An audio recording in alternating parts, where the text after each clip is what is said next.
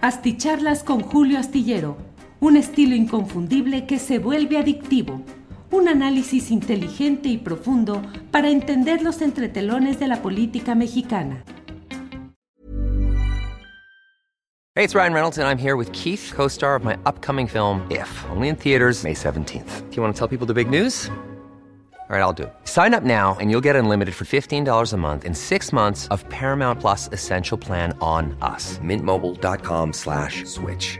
Upfront payment of $45 equivalent to $15 per month. Unlimited over 40 gigabytes per month. Face lower speeds. Videos at 480p. Active Mint customers by 531.24 get six months of Paramount Plus Essential Plan. Auto renews after six months. Offer ends May 31st, 2024. Separate Paramount Plus registration required. Terms and conditions apply if rated PG.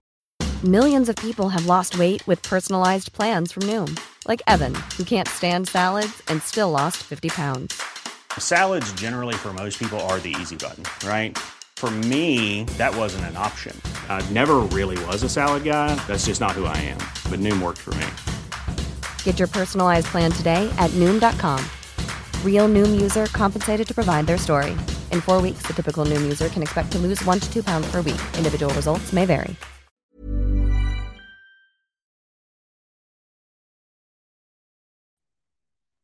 ¿Qué tal? ¿Cómo están? Buenas noches. Viernes 2 de viernes 2 de junio, fíjese, este vamos a empezar un poco diferente, ahora retomamos la presentación normal.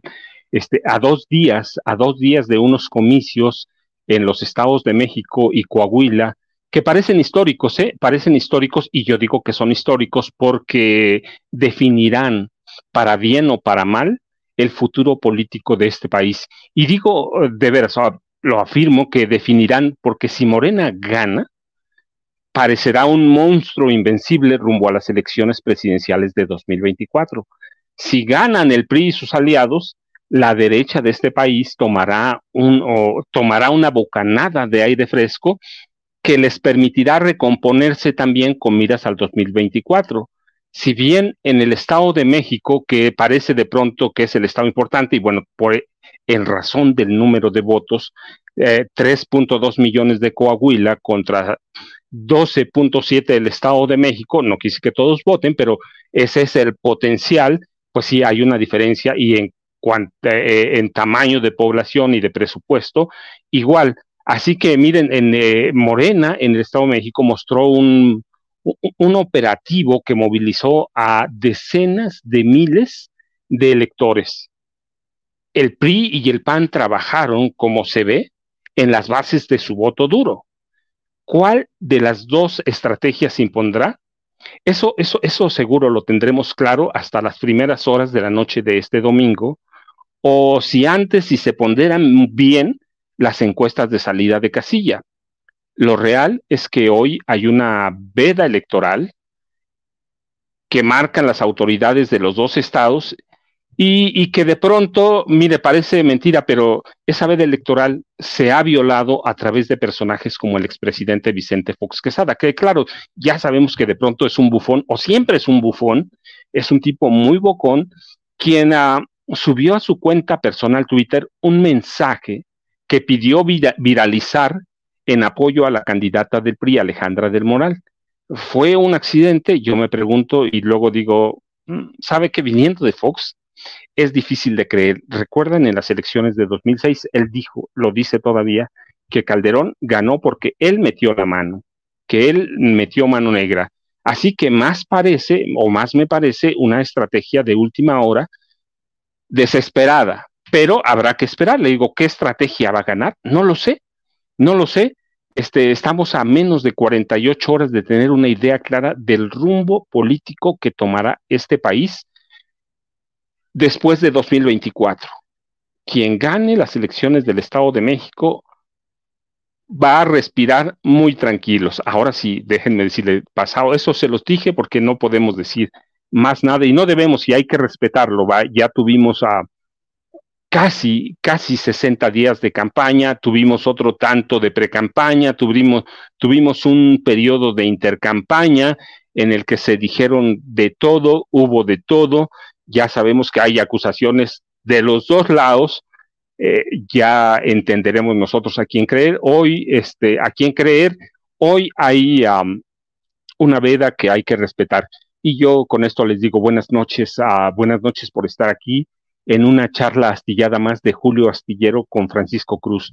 Y antes de entrar al tema, que de veras es eh, importante, me gusta porque recuerden, este, recuerden que el próximo lunes se, se, se cumplen 14 años, 14 de el incendio que consumió la guardería ABC de, de, Hermosillo, Sonora, que dejó 49 niños muertos y 106 con quemaduras graves. De esos, de esos 106, 76 por lo menos tendrán secuelas por toda la vida. Así que antes de que entrar a este tema que nos convoca y que me gusta porque lo he trabajado por un buen rato y ya lo van a, ustedes me dirán si no es cierto, este, permíteme enviar primero un saludo, que ayer se me pasó esa falta de práctica que tengo de, ver el chat y de interrumpir mi plática con ustedes, o que en ocasiones parece que pienso muy rápido y luego no, hablo un poco más lento y de pronto me turbo. Este no, déjenme decirles un, saludo a MSL Reflexiones y un agradecimiento por sus aportaciones. Y hoy estoy viendo las de José López, que también le mandamos un saludo caluroso. Y déjenme responder después de esto a unas preguntas para entrar en el tema. Primero, ¿hay vacíos en cuanto a los estudios que cursó Genaro García Luna? No, déjenme decirle, no hay ninguna duda. Genaro García Luna es ingeniero. Estudió ingeniería mecánica en la UAM.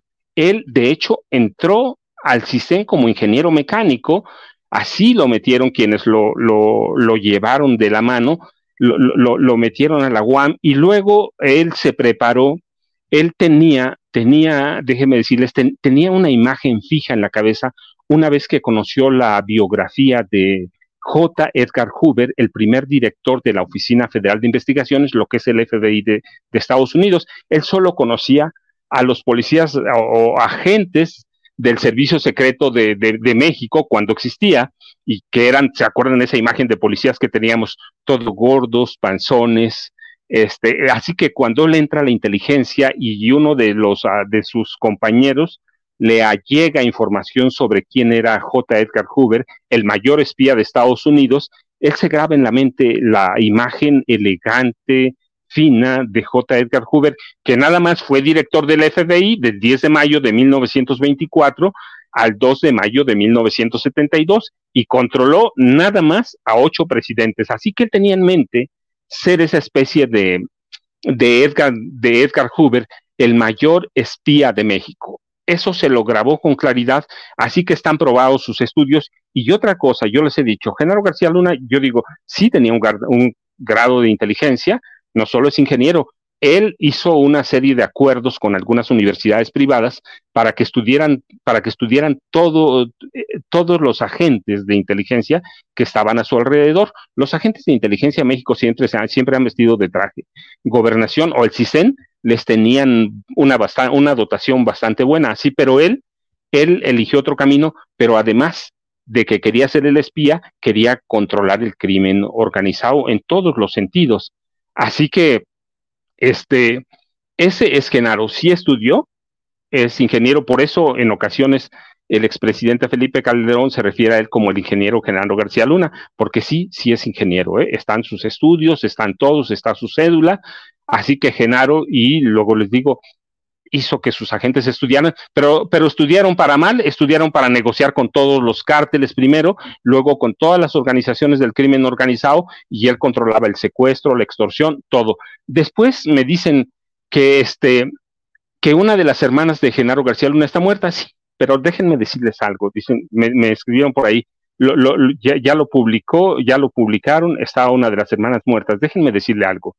En 1987, Genaro García Luna Genaro García Luna dio su primer gran golpe como un especialista asaltante en casas habitación, en robos a casas habitación.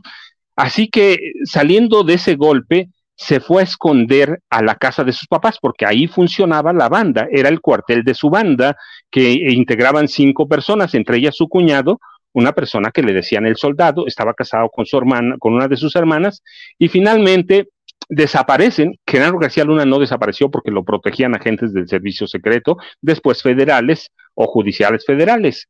Este, desaparece su hermana por años y por tantos años la dieron por muerta. Genaro mismo decía, mi hermana está muerta. Ya cuando Genaro cobró poder, la hermana reapareció, no estuvo muerta, estaba en Michoacán escondida con su esposo, el soldado. Entonces, este, por eso ahora dicen, está muerta, ya lo dijo este, el teacher. Digo, está bien, está muerta, pero yo la experiencia que tengo es que primero hace años mataron a una de las hermanas y resultó que estaba viva. Cuando yo lo pueda probar que está muerta, entonces digo, sí murió. Antes yo no creo nada de Genaro García Luna eh, hasta que haya pruebas. No, la historia dice que Genaro, cuando han tenido problemas graves, mata a sus hermanas, las entierra y después reaparecen, así que seguramente está muerta, pero ella de cualquier forma, esté muerta o viva, hay que, hay que investigarla. En este país, de pronto, mire, cuando alguien muere, decimos, ya se murió, ya no la investiguen y se acaban todos los problemas de corrupción. No, era una mujer corrupta o es una mujer corrupta y fue parte de los esquemas, las tres hermanas fueron parte de los esquemas de triangulación de recursos públicos y lavado de recursos públicos. Así que lo muerta no le quita lo ladrona si escribimos de otros personajes que murieron hace mucho, dicen ya no se puede defender. No, ahí están los documentos, está toda. Era una mujer que formaba parte de la vida de, ladrón de Genaro García Luna. Lo, lo, mismo que su esposa. Así que no le quita, una cosa no le quita lo otro. Si este Genaro García Luna es un ladrón de altos vuelos y con ello hay que hay que darle todas las dudas posibles o los beneficios de la duda a, los señalamientos. Luego me piden hablar de la militarización de hoy. El tema de ayer era ese. ¿Cómo empezó a, militarse, a militarizarse este país en la década de los 50 hasta el 30 de noviembre de 2018, cuando el ejército se, se usó como una maquinaria para eliminar, para liquidar, para torturar? Hoy se usa como una máquina para construir y se usa en labores de, seguridad pública. ¿Cuál de las dos cosas está bien? Yo no concuerdo con ninguna. Lo que les decía ayer es que desde el presidente Miguel, Miguel Alemán Valdés hasta Enrique Peña Nieto no hubo un solo esfuerzo por crear, por construir, por formar y preparar una policía civil de carrera. No lo hubo. ¿Qué tenemos ahora? Un engrudo en el que tiene que intervenir el ejército. Yo les dije, yo en ninguno estoy de acuerdo, pero no es que esté de acuerdo, no, es lo que tenemos. Ningún presidente se preocupó por eso y todos recurrieron al ejército o crearon grupos paramilitares para desaparecer gente y los grupos paramilitares eran, eran capacitados y entrenados por el ejército mexicano. Así que el ejército era una especie de, maquinaria para desaparecer, para aniquilar, y le pueden poner el nombre que quieran, guerrilleros, comunistas, lo que quieran. El ejército se usaba para matar hasta el 30, hasta el 30 de noviembre de 2018. Hoy tenemos un ejército que hace labores de seguridad pública y no lo tenemos, no hay señalamientos de que esté saliendo a masacrar gente. ¿Son los mismos soldados? Sí, yo les puedo decir, tenemos más o menos 341, 345 generales, que vienen todos de la época de, de Felipe Calderón, de Enrique Peña Nieto y de Vicente Fox. Los oficiales no se preparan de la noche a la mañana. ¿Qué es lo diferente? El, comandante supremo de las Fuerzas Armadas. Si los mandan a matar, matan. Si los mandan a contener, contienen. Mucha gente se burla de ellos, pero deben, este, debemos ver el cambio que hay el ejército mexicano se había vuelto en una fuerza muy, muy letal. Así que quería responder esas preguntas porque de pronto parece que hay vacíos en algunas cosas o que yo hablo de hacia atrás. No, estoy hablando de lo actual también. El ejército lo tenemos todos los días construyendo aeropuertos, construyendo hoteles, construyendo carreteras, construyendo. Y antes lo teníamos como una fuerza para reprimir, para matar, para desaparecer. Así que quede claro. Dicho lo anterior, déjenme este, empezar con el tema que les prometo en el promocional. Sí, durante 14 años, que se cumplen el lunes, yo les digo, se cumplen el lunes 14 años del incendio de la guardería ABC en Hermosillo, en Hermosillo, Sonora, Margarita Zavala Gómez del Campo ha caminado sobre algodones, ¿sí? Tratando de no hacer ruido para evitar los fantasmas, no de las 72 maldanzas colectivas que se reportaron en el gobierno de su esposo, ¿eh? Esas no le interesan, ella ya las ha justificado, ya ha justificado la guerra de Felipe Calderón. No, este, ha, justificado la farsa que fue y, la maquinaria eh, de muerte en la que se convirtió el gobierno de Calderón y la maquinaria de corrupción. No, ella ha caminado, ha caminado sobre, sobre, sobre algodones tratando de olvidarse de la muerte de 49 infantes en el incendio del 5 de junio de 2009 que consumió esa guardería ABC. Margarita ah, camina sin hacer ruido, de veras. Este, aunque en ocasiones les, le, estallan misiles, como el de finales de febrero pasado, cuando el ministro Arturo Saldívar Lelo de la REA denunció que se orquestó una operación de Estado para proteger a la familia de Margarita Zavala. Y ella, mire, a veces con una frialdad que a más de uno de sus allegados le ha puesto el alma en vilo, Margarita, como se referían a ella, omitiendo el segundo nombre, o Márgara, como la llama Felipe de Jesús Calderón Hinojosa, este, ella anduvo deprisa de un lugar a otro, huyendo de un desfile macabro de rostros de las víctimas mortales de aquel incendio, de los más de 100 heridos con, quemaduras. Huye, huye de las víctimas no de una guerra cruenta, Hey, it's Ryan Reynolds, and I'm here with Keith, co star of my upcoming film, If, only in theaters, May 17th. Do you want to tell people the big news? All right, I'll do it. Sign up now and you'll get unlimited for $15 a month in six months of Paramount Plus Essential Plan on us. Mintmobile.com slash switch. Upfront payment of $45 equivalent to $15 per month. Unlimited over 40 gigabytes per month. Face lower speeds. Videos at 480p. Active Mint customers by 531.24 get six months of Paramount Plus Essential Plan. Auto renews after six months. Offer ends May 31st, 2024. Separate Paramount Plus registration required. Terms and conditions apply if rated PG. Hiring for your small business? If you're not looking for professionals on LinkedIn, you're looking in the wrong place. That's like looking for your car keys in a fish tank. LinkedIn helps you hire professionals you can't find anywhere else, even those who aren't actively searching for a new job but might be open to the perfect role. In a given month, over 70% of LinkedIn users don't even visit other leading job sites. So start looking in the right place. With LinkedIn, you can hire professionals like a professional. Post your free job on linkedin.com slash people today. Huye de todos los fantasmas que le puedan presentar en el camino. La poderosa primera dama que fue de 2006 a 2012 ignoró deliberadamente que el sistema de justicia se asentó en una tergiversada y corrupta noción de que los poderosos eran infalibles o de plano que eran santos, que no cometían ni actos de corrupción, ni mataban, ni nada. Abogada que es ella misma, ¿eh? abogada, desdeñó los hechos, las evidencias, los datos verificables de las atrocidades generalizadas en el, sexenio de Calderón, como los de la guardería, que yo les dije dejará secuelas graves en por lo menos 76 del centenar de heridos, todos de entre cinco meses y cinco años de edad. Apenas se, confirmó la noticia del, del, incendio, la mano de la primera dama se extendió por, con todo el poder presidencial o una operación de Estado para proteger a varios innombrables que tenían responsabilidad en el incendio. El primero, lo recuerdan, de Marcia Matilde Altagracia Gómez del Campo Tonela, socia principal y fundadora de aquella estancia infantil, hija del empresario Roberto Gómez del Campo. Otra vez regresamos al apellido, Laborín, tío de Margarita Esther, y por lo tanto su prima, y al mismo tiempo su prima Lourdes Laborín Gómez del Campo, esposa de José Eduardo Robinson Burs Castelo, que en aquel momento era el gobernador. El manto de la presidencia se extendió para protegerlos a, ellos, porque eran primos todos de Margarita Esther Zavala Gómez del Campo. Si bien si había protección o no, los nombres de los protegidos, miren, han caído poco a poco, como hojas secas en otoño. Marcia Matilde Altagracia Gómez del Campo Tonela, esposa del millonario Antonio Salido Suárez, en ese momento director general de infraestructura del gobierno del estado de Sonora y secretario del Consejo de Administración de la Guardería. Y Marcia Tonela Gómez del Campo, que era copropietaria de la guardería y esposa de Roberto Gómez del Campo. Ven, parece un laberinto y parece una telaraña, pero todo el apellido es el mismo. Gómez del Campo, el de Margarita, el de sus primos hermanos.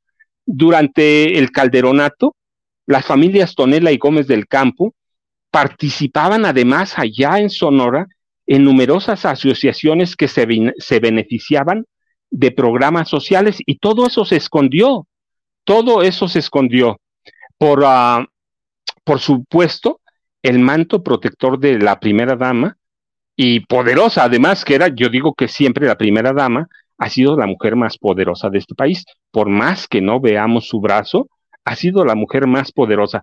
Así que eh, ese manto de protección de Margarita alcanzó también para proteger al director general del Seguro Social, Daniel Carán Tumé, y al extitular de la misma institución, Juan Molinar Orcasitas, amigo personal de Margarita Esther. Así que estos dos hombres eran tenían también responsabilidad como aquellos nombres, sus primos, pero la justicia no llegó para nadie. Así que estos dos hombres eran responsables de cuidar y de otorgar los permisos para la operación de las guarderías. Seguramente que los papás de las 49 víctimas mortales y de los 106 niños quemados y 76 de ellos con secuelas, no lo van a olvidar. Miren, Juan Molinar Orcasitas, cuando llegó o cuando tomó posesión de, de la dirección del Seguro Social, recibió una orden de Margarita, contratar a uno de sus primos, Gómez del Campo, a que le dio la dirección de innovación tecnológica del IMSS. Desde ahí se desviaron eh, recursos superiores a 3 mil millones de pesos, un programa multianual. Y una vez que se descubrió que había tranzas, que había cobros a, que no estaban justificados, que se habían pagado miles y miles de pesos en horas extras, en cosas que no servían, que se había comprado un sistema de computación que tampoco funcionaba, una vez que se descubrió, el primo de Margarita desapareció. Desapareció para siempre. Todos los primos de Margarita, yo les decía, Margarita era una mano muy oscura, era una mujer muy poderosa. Ella a otro de sus primos, que era gerente de una distribuidora de automóviles y que estaba en quiebra, autorizó la renovación de la flota de distribución de combustibles de Pemex toda, 977 en el primer embarque, y después esa, esa empresa recibió contratos de, de, otras ah, dependencias del gobierno federal. Así que la mano de Margarita estaba por todos lados. La historia de la protección presidencial de y de la primera dama pasó en esa época, hace 14 años, de boca en boca, ¿verdad? Todos sabíamos que eran culpables y todos sabíamos que la prima de Margarita era la dueña de la guardería y que la otra prima era esposa del gobernador, pero y todos lo sabíamos, menos, menos ellos. De página en página pasó, están los nombres en las páginas de, de algunos periódicos, en sitios de noticias web, como les llamaban, que son no otra cosa que periódicos digitales y en revistas digitales también. Hasta el 22 de febrero de 2022, ¿recuerdan? Cuando el ministro presidente de la Suprema Corte de Justicia de la Nación, Arturo Saldívar Lelo de, la REA, hizo pública formalmente una investigación de, de 2010 vetada ilegalmente por el presidente Felipe de Jesús Calderón y según se vería, por la reacción virulenta de Margarita y de Felipe y con el respaldo de toda ah, de toda la parentela a petición de la primera de la ex primera dama fue fue un obús que, que, que, simbró los cimientos de la familia de Felipe Calderón de Felipe Calderón y de Margarita Zavala el 22 de febrero de 2010 la investigación salió como un obús de impacto directo, ¿eh? de impacto directo, los cimbró pero Felipe Calderón, como lo dijo el ministro Arturo Saldívar, movió todo el aparato del Estado para tapar todo, para echarle tierra, y ese informe del ministro Arturo Saldívar este, jamás se conoció, jamás, y yo recuerdo ahora en febrero, retomé la cita, no la sé de memoria, pero la apunté y se las leo porque es lo que dijo el ministro sobre la guardería, sobre Felipe Calderón y Margarita hoy puedo dar fe de una operación de Estado para proteger a la familia de la esposa del presidente Calderón, para proteger a los altos funcionarios públicos de ese gobierno que hoy viene a hablar de Estado de Derecho, de autonomía y cuántas cosas sin ninguna autoridad moral para decirlo, porque yo puedo dar fe que eso es una hipocresía porque no fue no fue. Ese es el comportamiento de Margarita Zavala y de Felipe Calderón. El ministro Saldívar les pegó en su línea de flotación, les pegó en el eje, mientras Margarita sigue, sigue luchando por buscar una candidatura presidencial que yo dudo que vaya a alcanzar. Como no lo alcanzó en 2018, no la va a alcanzar ahora. Es una mujer que no tiene carisma, que no entiende, que si no tiene un teleprompter, es capaz de hilar una idea completa. Así que, ah, mire, la de la guardería ABC de Hermosillo fue una de las ah, catástrofes que no solo sacudió a la pareja real mexicana, que se comportaban como eso, de, Peña hacia atrás, como la realeza, la sangre azul de este país, sí, este, sino que sacudió a toda la clase política del PAN, que tiene historias muy, muy oscuras que sirven para documentar a cómo se entrelazaban los intereses de la presidencia de la República hasta los intereses de los altos puestos de, gobierno, hasta llegar a, la Secretaría de Seguridad Pública con Genaro García Luna, quien estableció un, sistema, un sistema de cuotas para tener acceso a, a, las jefaturas y los cuerpos élites de las policías. Así que mire, Margarita cerrando los ojos y tapándose los oídos a la violencia extrema, a, los archivos de la muerte y a una crisis humanitaria que brotaba por cada rincón del país y que los especialistas consideraban que México constituía la primera guerra del continente americano, ella, ella nunca vio nada, nunca lo ha visto, siempre lo ha negado siempre se ha ocultado, siempre ha caminado muy despacio, con desenfado, con disimulo, y en el conservadurismo más rancio de este país fue tejiendo, fue tejiendo eh, redes de poder para eventualmente llegar a la presidencia de la República. Su sueño es a descansar o despachar en el mismo lugar que lo hacía Felipe Calderón Hinojosa. Ya no podrá porque Los Pinos es un museo. Claro, si un presidente, si llega otro presidente, seguramente va a ser de Los Pinos otra vez la residencia presidencial. Miguel de la, este, Enrique de la Madrid Cordero lo ha dicho. Si llego a Los Pinos, seguramente, si llego a la presidencia, seguramente iré a vivir a Los Pinos y alguna parte se quedará como museo y la otra serán las, las oficinas de, del gobierno y de y la otra parte museo pero Margarita ha ido tejiendo y lo tejió también que Genaro García Luna, Genaro García Luna fue el hombre que le tejió todo el aparato de inteligencia para protegerla de la guardería ABC y para tenderle los puentes en lo que iba a ser su partido político que nunca funcionó porque además, recuerdan, presentaron como 280 y tantos mil firmas falsas.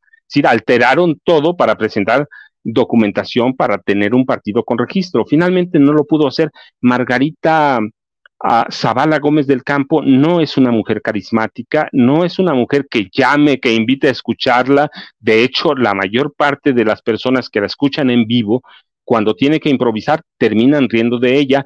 Pero lo que no fue una risa, lo que nunca fue una risa, fue la tragedia de la guardería ABC, que estamos, le digo, retomé el tema porque el lunes se cumplen 14 años. El presidente Andrés Manuel López Obrador se comprometió hoy a entregar el próximo lunes el, un informe y lo retomé porque recuerden en la marcha reciente a quienes protestaban contra o querían desalojar y apoyar a la ministra Norma Piña, destruyeron el monumento que está frente a la Suprema Corte de Justicia de la Nación. Así que tomando en cuenta que se viene el, el aniversario luctuoso, pero que además, mire, puede pasar inadvertido porque el lunes la gente va a estar metida, me guste o no, lo acepte o no, el lunes la gente va a estar metida en la en los resultados y los análisis noticiosos, los análisis de lo que pasó en las elecciones del Estado de México, de lo que va a pasar en las elecciones de Coahuila Entonces creo que de pronto hay temas que después de tanto tiempo, después de 14 años, cuando se quieren enterrar, pasan inadvertidos en el PAN, en el PRI, en el PRD, están obsesionados con que ese caso ya no se conozca. La responsable es Margarita y la quieren proteger. Así que por eso hoy decidí este, retomar el caso a propósito de todo lo que implica la figura de Margarita Zavala Gómez del Campo en el gobierno de Felipe Calderón. Si recuerdan, si Martita Sagún Jiménez y luego Martita Sagún de, Fox fue una copresidenta, como lo decía ella misma en reuniones privadas cuando había este, reuniones con invitadas internacionales, decía, no, no, no, yo no quiero ser acompañante, soy más una especie de copresidenta. Eso lo decía en las reuniones privadas. Margarita no fue copresidenta, Margarita fue una especie de vicepresidenta.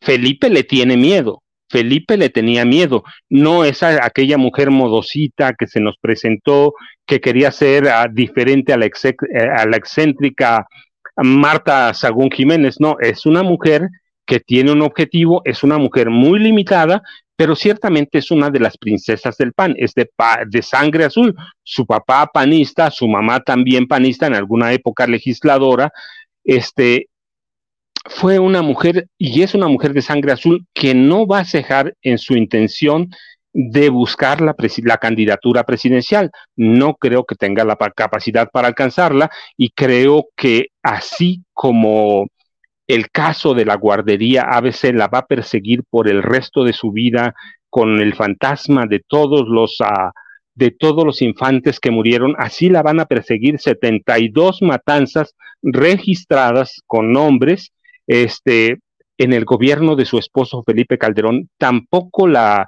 va a olvidar las desapariciones, los casos de, de, tortura, pero hoy, hoy la quiero recordar porque el lunes la gente va a estar metida en las elecciones sus resultados en el Estado de México, va a ver cómo se recompone el mapa electoral del país, va a estar haciendo proyecciones para el 2024 y el caso de la guardería ABC va a pasar a, segundo término. Yo hoy quería rendir un homenaje a esos infantes que quedaron atrapados en el fuego de una guardería que, que debía enviar a la cárcel a la familia o a gran parte de la familia de Margarita Zavala Gómez del Campo y algunos de sus protegidos que fueron funcionarios en el gobierno de Felipe Calderón.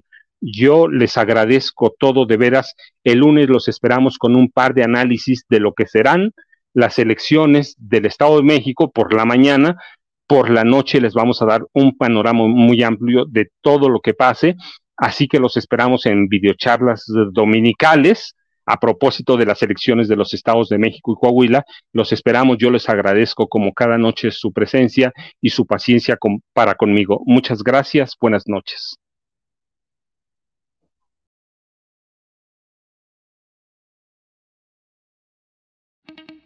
Para que te enteres de las nuevas asticharlas, suscríbete y dale follow en Apple, Spotify, Amazon Music, Google o donde sea que escuches podcast te invitamos a visitar nuestra página julioastillero.com.